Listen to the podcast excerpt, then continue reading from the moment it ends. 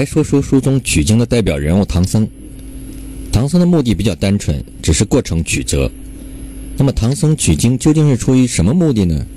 是人们通常以为的为了求取真经，然后普度众生吗？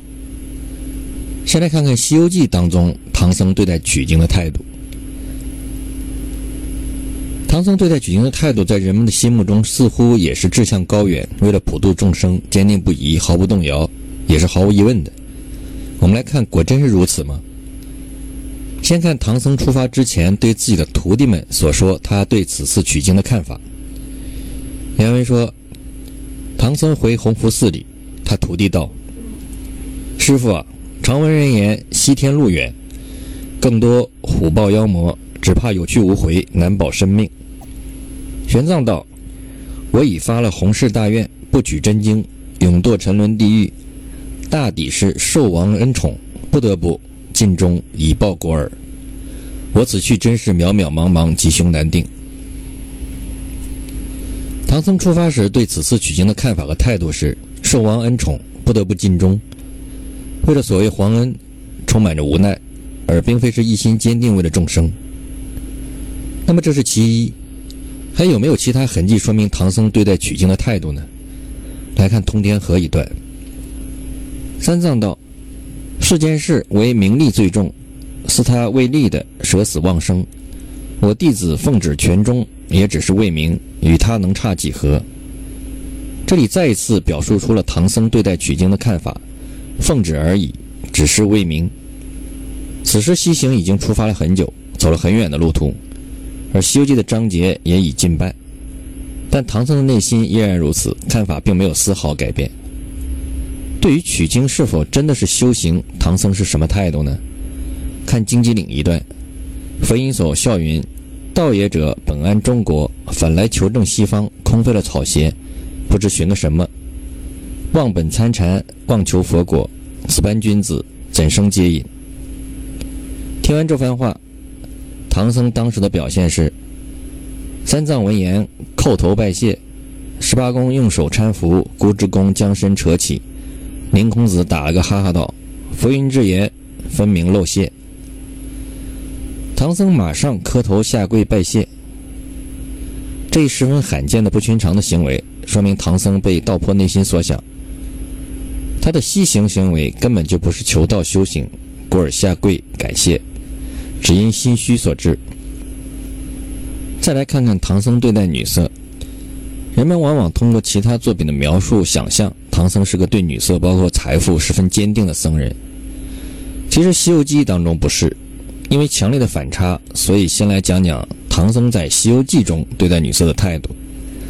在四圣试禅心一段，骊山老母变化后有：那妇人道：“我是丁亥年三月初三日酉时生，故夫比我年大三岁。我今年四十五岁，大女儿名真真，二女儿名爱爱，三女儿名莲莲。”料想也配得过列位长老，若肯放开怀抱，长发留头，与舍下做个家长，穿绫着锦锦，盛强如那瓦钵缁衣，雪鞋云笠。如果唐僧像人们想象中的那样是个不近女色、对财富毫不动摇的高僧，那么此时的态度一定是断然拒绝，毫不犹豫的。我们看唐僧实际的表现。原文说：“三藏坐在上面，好便似雷惊的孩子，雨淋的蛤蟆，只是呆呆怔怔，翻白眼儿打烊。那八戒闻得这般富贵，这般美色，他却心痒难挠，坐在那椅子上，疑似针戳屁股，左扭右扭的。这里把八戒的反应紧跟着唐僧的反应，二者有很雷同类同的地方，尤其是都没有当即开口拒绝骊山老母所提出的诱惑条件。”这里也隐含唐僧当时对待取经的态度。在白骨精一段，白骨精首次变化的女性描述是：那女子生得冰肌藏玉骨，山岭露酥胸，柳眉及翠黛，杏眼闪银星，月样容一翘，天然性格清，体似燕藏柳，声如莺转林。白骨精变化的女色十分美貌，酥胸半露，是很具有诱惑力的。来看唐僧见到她时表现，三藏一见，连忙跳起身来。唐僧十分激动，这或许直接说明不了什么。再看之后，孙悟空与唐僧的一段对话，行者道：“师傅，我知道你了。你见到他那等容貌，必然动了凡心。若果有此意，叫八戒伐几棵树来，沙僧寻些草来，我做木匠，就在这里搭个窝棚。你与他圆房成事，我们大家散了，却不是件事业。何必又跋涉，取甚经去？”那长老原是个软善的人，哪里吃了他这句言语，羞得个光头彻耳通红。唐僧的心思被孙悟空揭穿了。十分羞惭，满脑袋通红。女儿国算得上是对唐僧诱惑比较大的地方。虽然原文当中并没有具体表述唐僧是否动心，但在最终离开女儿国时，有个细节或许能说明一些问题。唐僧辞别女儿国王时，原文道：“长老慢下龙车，对女王拱手道：‘陛下请回，让贫僧取经去也。’”女儿国王美丽动人，又是国王，自身条件诱人，自不必自不必说。唐僧自打从娘胎里出来，就做了和尚，一辈子基本上都是行佛礼，唯独在这个地方行的是俗礼、拱手礼。这或许说明了唐僧内心的想法。但是此次女儿国的经历，其意义在于填补了唐僧作为一个常人的一项重要的心理需求，这也让他之后更加一心向佛具有了心理基础。在这之后，马上马上出现的更加撩人欲望的蝎子精，则并没有撼动唐僧的情欲。有人说：“好和尚真是那目不视恶色，耳不听淫声。他把这锦绣交融如粪土，金珠美貌若灰尘，一生只爱参禅，半步不离佛地，哪里会喜雨莲香？只晓得修真养性。再到后来，临近灵山，取经成功在即。”遇到玉兔变化的美女，唐僧更是完全毫不动摇了。要知道，和尚是色中恶鬼，哪个不要如此？这是猪八戒在四圣试禅心时透露的一个现实。有关于唐僧的身世，唐僧的前世是如来的二弟子金蝉子，经过轮回，今世刚好十世，然后被选去取经；而唐僧此次投胎，则是南极星君奉观音菩萨旨意送子给唐僧的母亲。一切则是早已安排好的。他被安排在了宰相之家，唐僧被唐王选中取经，才有大的可能。这一切不得不说是一个计划。这里说一下唐僧的具体年龄，在不金寺时，唐僧说自己虚度四十五年矣。当时是西行第十四年，《西游记》中的贞观二十七年，唐僧四十五岁。由此可以推断，《西游记》中唐僧出发时的年龄是三十一岁，正当而立。那么，唐僧究竟在西行取经之前懂不懂大乘佛经，能否以经超度亡者呢？《西游记》中取经的原因是因为唐王和唐僧等人听说他们没有大乘佛经，不能渡人，故此需要去西天去取。而唐僧在刘伯钦家曾替刘伯钦父亲念过《金刚经》《观音经》《法华经》《弥陀经》，这些都是大乘的重要经典。也就是说，唐僧其实在取经之前就懂得大乘佛经，并且会帮人念诵，能超度亡者。这个互相矛盾的地方，正是道出了取经背后深层的真正目的。将在具体讲述取经的目的时加以详细阐述。唐僧在取经途中最主要作用是什么呢？他是佛门的代表，这个不用多加解释。唐僧在意味着佛门的一之道，它是个符号，这也是它最主要的作用。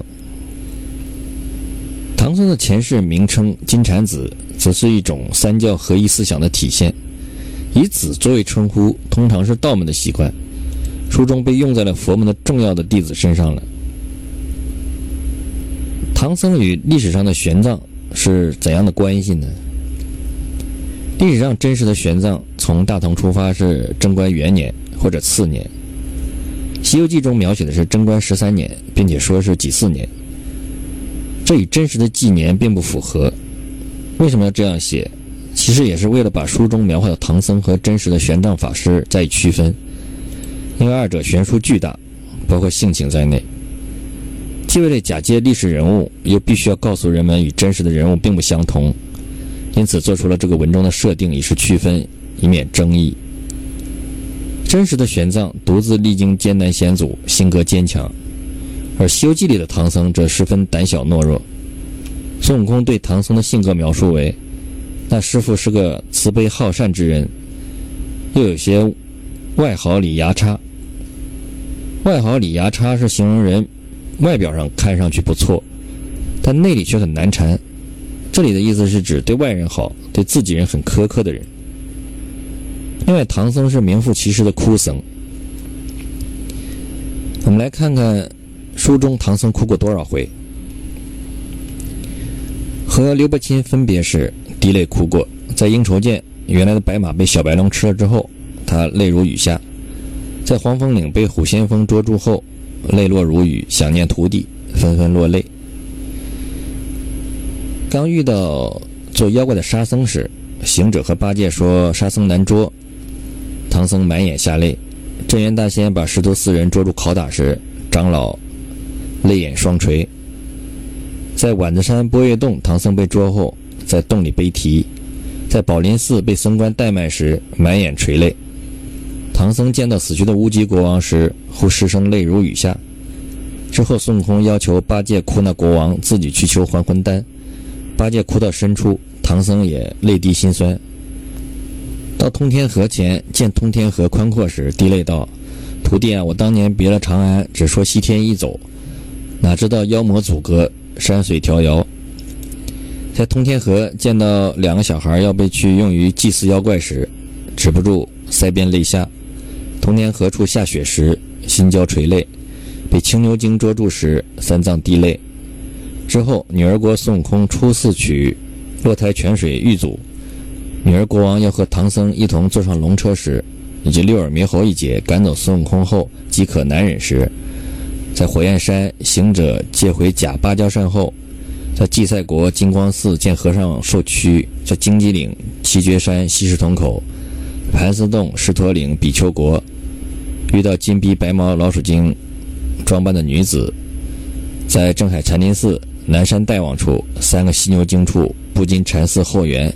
白熊尊者将他们的经包抛落时，等等地方，因为悲伤、恐惧、疼痛、怜悯、激动、感动，唐僧都要哭一场。